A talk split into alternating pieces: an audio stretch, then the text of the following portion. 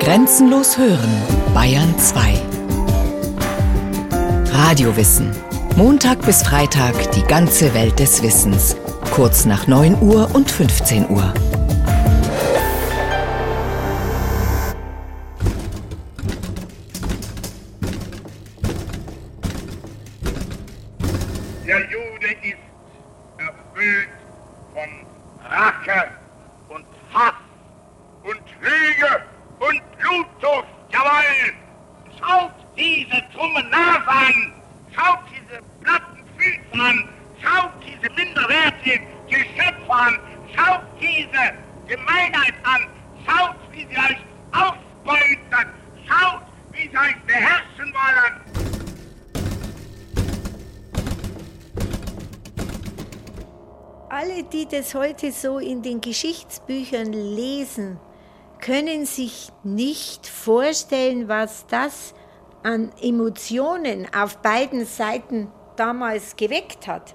Weil das Geschrei steht ja nicht in den Geschichtsbüchern.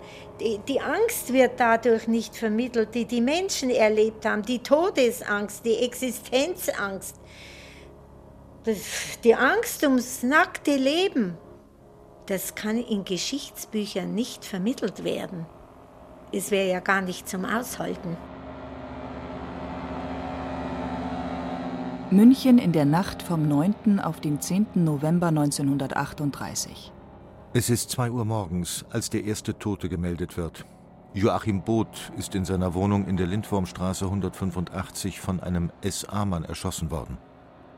Josef Goebbels, Hitlers Propagandaminister, zeigt sich wenig beeindruckt. Was denn die Aufregung solle? In den nächsten Tagen würden noch Tausende dran glauben müssen. Fünf Jahre nach der Machtübernahme der Nationalsozialisten bekommt die Welt langsam eine Ahnung davon, wozu die neuen Herren im Deutschen Reich fähig sind.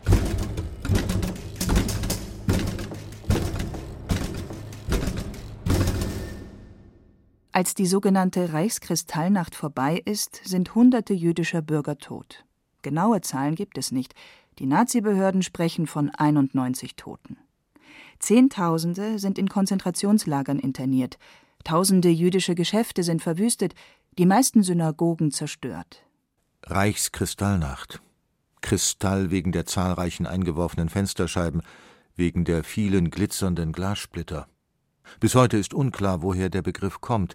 Einige Historiker vermuten, das Wort sei ein bitterer Straßenwitz. Berliner Galgenhumor. Den Nationalsozialisten passt das Wort gut ins Konzept, weil es so harmlos klingt, als wären im November 1938 tatsächlich nur Schaufenster zerbrochen. Sachbeschädigung. Der NS-Funktionär Wilhelm Börger auf einer Parteiveranstaltung ein halbes Jahr später. Nach der Reichskristallnacht voriges Jahr am 11. November. Sehen Sie? Also die, die Sache geht als Reichskristallnacht in die Geschichte ein. Schön. Man hätte sagen können, ja, ist das wirtschaftlich richtig? Die Scheiben müssen wir aus Belgien holen, das kostet Devisen. Kann man zweierlei Meinung drüber sein. Eins aber steht fest, die wissen jetzt ganz genau, wird auf den Knopf gedrückt, hat es geklingelt. Überall. Das wissen Sie ganz genau. Die offizielle Lesart des Pogroms wird in den Tagen nach den Ausschreitungen von allen Zeitungen im Deutschen Reich propagiert. Der sogenannte Volkszorn habe sich spontan und ungeplant entfaltet. Empörte Bürger seien es gewesen, die ohne Anweisungen der Partei oder staatlicher Stellen ihrer Wut freien Lauf gelassen hätten. Die festgenommenen Juden seien zu ihrer eigenen Sicherheit in Schutzhaft genommen worden. Eine Erklärung, die schon damals kaum jemand glaubt. Der jüdische Historiker Hans-Joachim Schöps erinnert sich 1963 in einem Interview mit dem Bayerischen Rundfunk. Von spontaner Empörung der Massen habe ich nichts gesehen. Ich sah Menschenmengen, die schweigend vor dem Werk der Nacht standen, viele mit geballten Fäusten in den Hosentaschen. Ein alter Mann, erinnere ich mich, neben mir murmelte, Gotteshäuser anzünden, das wird sich rächen.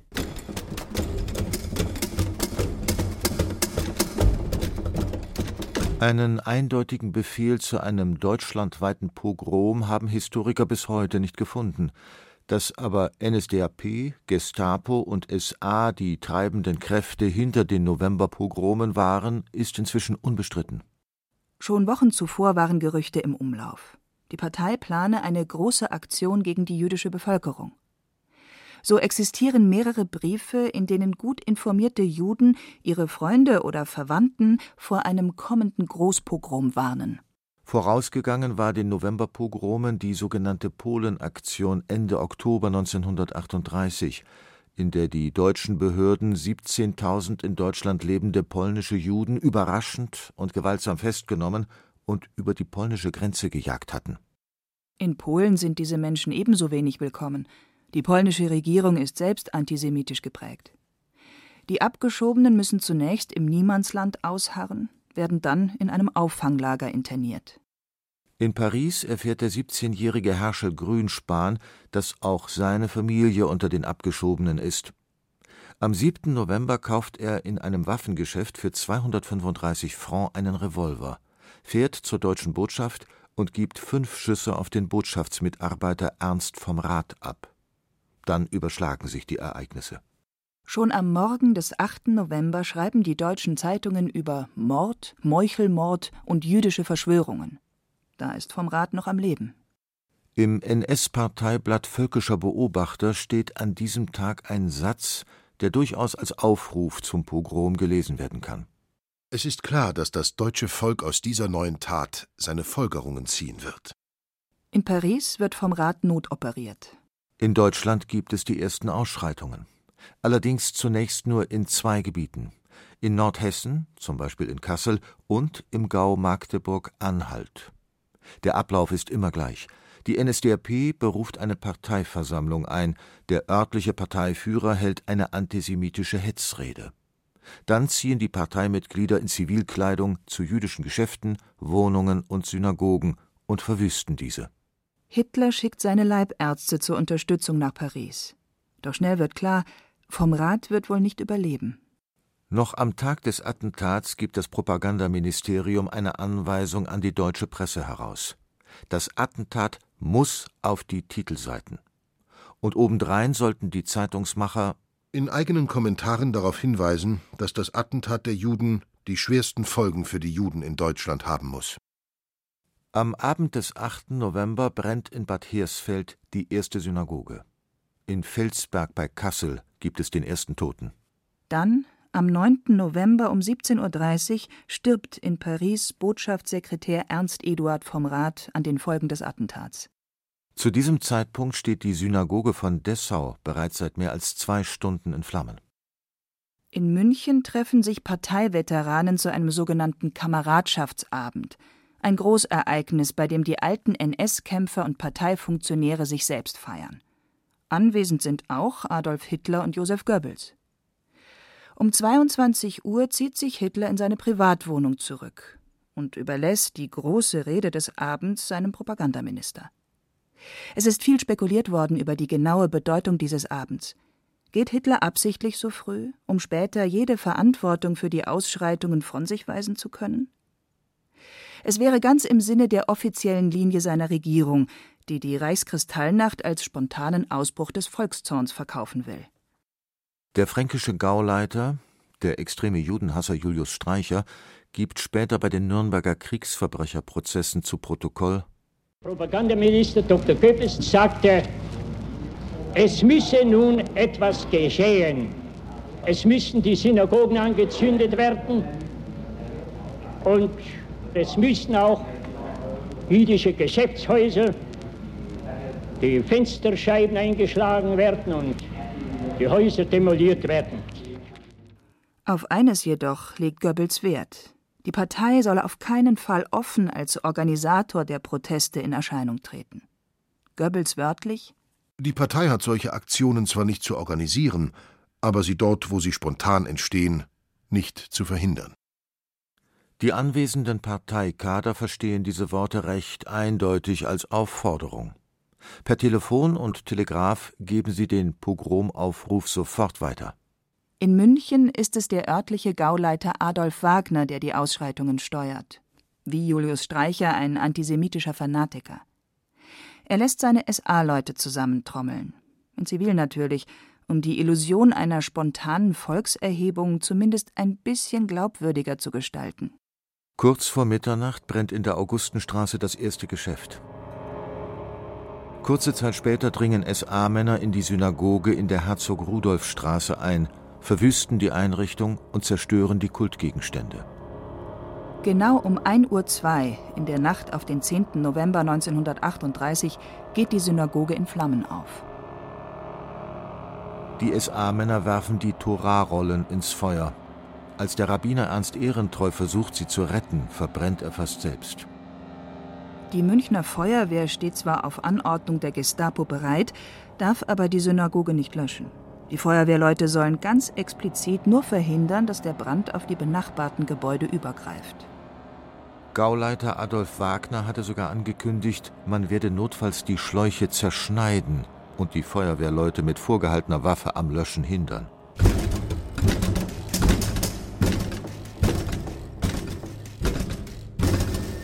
In der ganzen Stadt beschädigen die SA-Männer jüdische Geschäfte, werfen Scheiben ein, zerstören die Auslagen und legen Brände.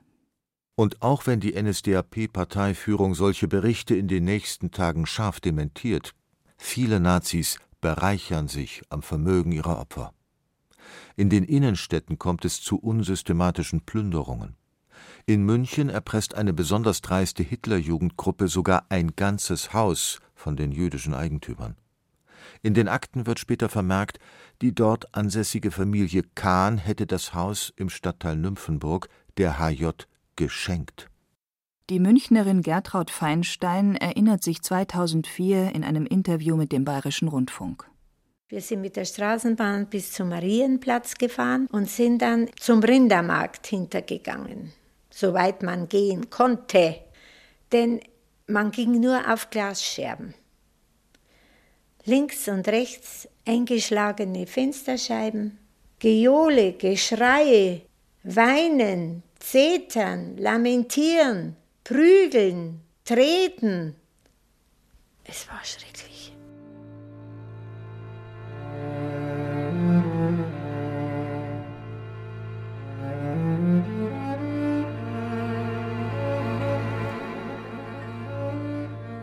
Eingeschlagene Schaufenster, Zerstörung, Sachbeschädigung.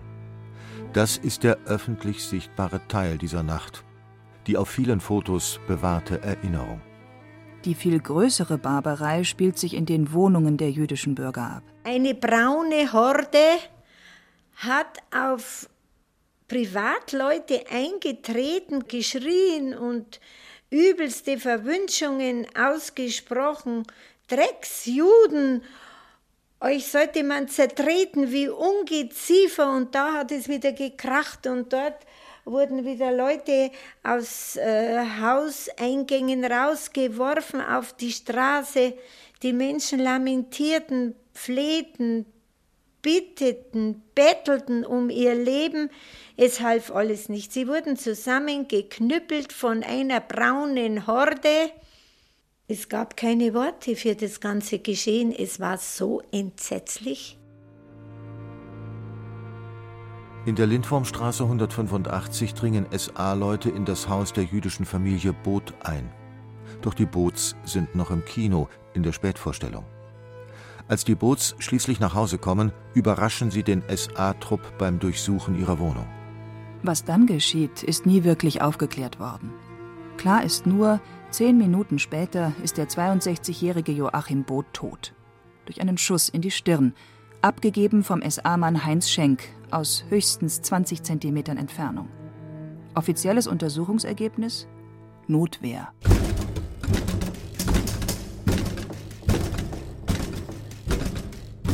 Die SA-Männer prügeln sich teilweise durchaus planvoll durch die deutschen Innenstädte. Manche Gruppen haben Adresslisten dabei oder Abschriften aus dem Gewerbeverzeichnis. Trotzdem geschehen Fehler. Teilweise sind die Listen veraltet.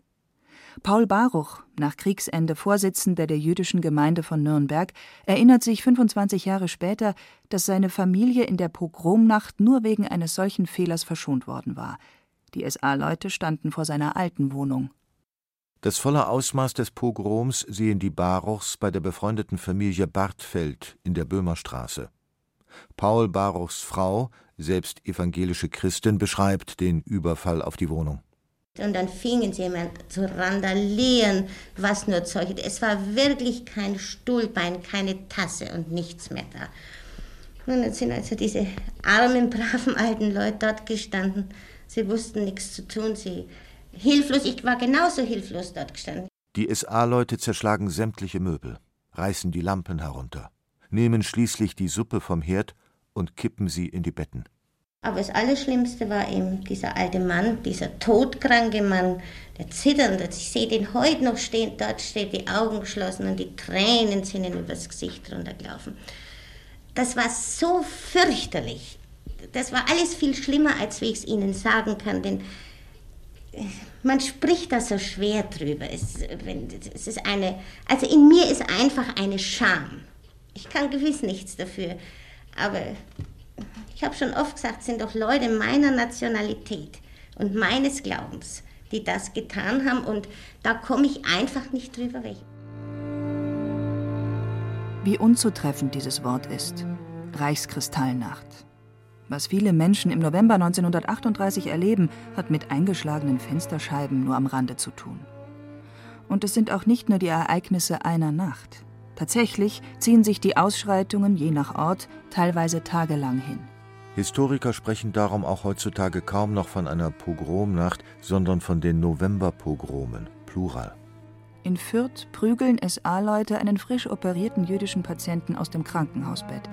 Er stirbt an einer Lungenembolie. In Ingolstadt stürzt sich ein jüdisches Ehepaar aus Verzweiflung in die Donau. Wie viele Menschen während der Pogrome Selbstmord begehen, ist unbekannt, doch aus ganz Deutschland sind Fälle dokumentiert. In München läuft Charlotte Neuland, die später als Charlotte Knobloch Präsidentin des Zentralrats der Juden wird, mit ihrem Vater durch die verwüstete Innenstadt. Sie muss zusehen, wie blutig geschlagene Juden von Gestapo-Männern verhaftet und in Autos gezerrt werden. Jahre später erinnert sie sich.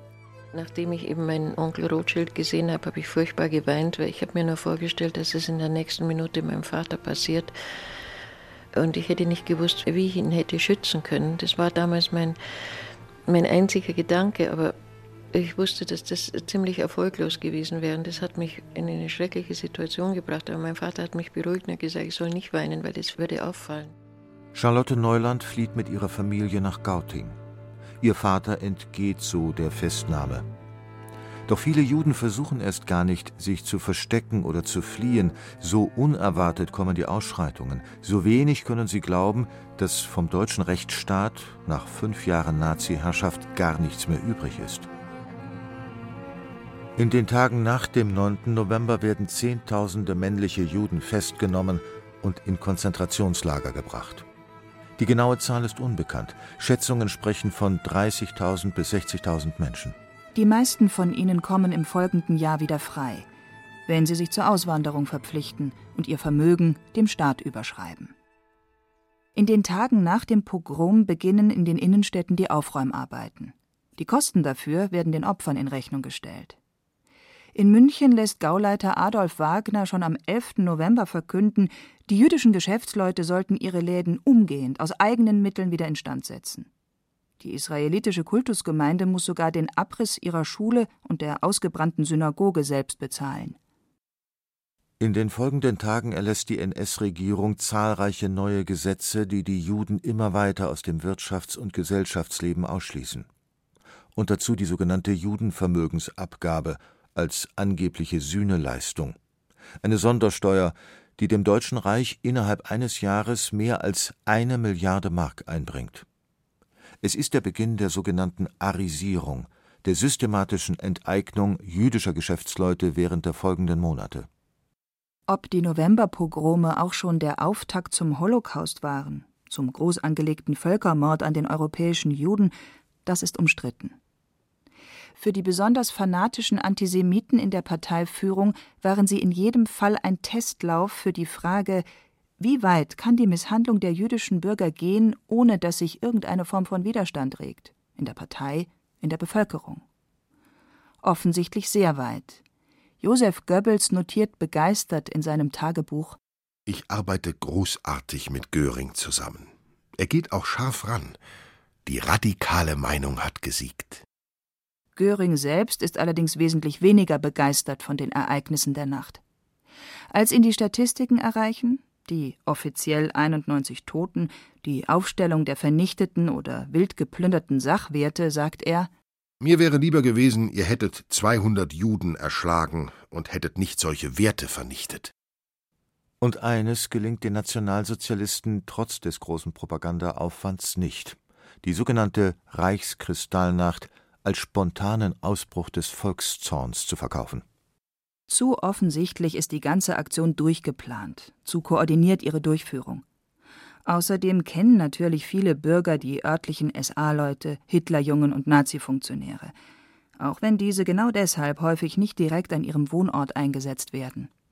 Die Nürnberger Jüdin Rose Berlin erinnert sich ein Vierteljahrhundert später in einem Interview mit dem Bayerischen Rundfunk. Ich weiß von keinem Fall, wo die Bevölkerung positiv für das Pogrom eingegriffen hat. Und ähm, ich fand die Wirkung, die ich am nächsten Tag beobachten konnte, doch die eines tiefen Schreckens, dass solche Sachen passieren konnten. Allerdings hat der NS-Staat das Land zu diesem Zeitpunkt schon so fest im Griff, dass es keinerlei Widerstand gegen die Pogrome gibt und noch nicht einmal öffentliche Kritik. Auch nicht von Seiten der christlichen Kirchen. Lediglich ein paar ausländische Regierungen schicken Protestnoten. In diesen wenigen Tagen im November 1938 zeigt sich zum ersten Mal die volle Brutalität des Naziregimes. Und doch, im Hinblick auf den Massenmord der folgenden Jahre ist dieser Pogrom nur eine Vorahnung.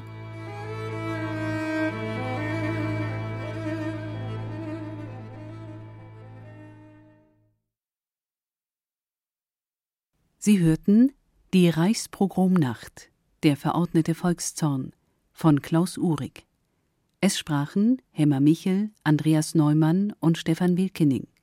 Technik Monika Xenger. Regie Irene Schuck. Eine Sendung von Radio Wissen.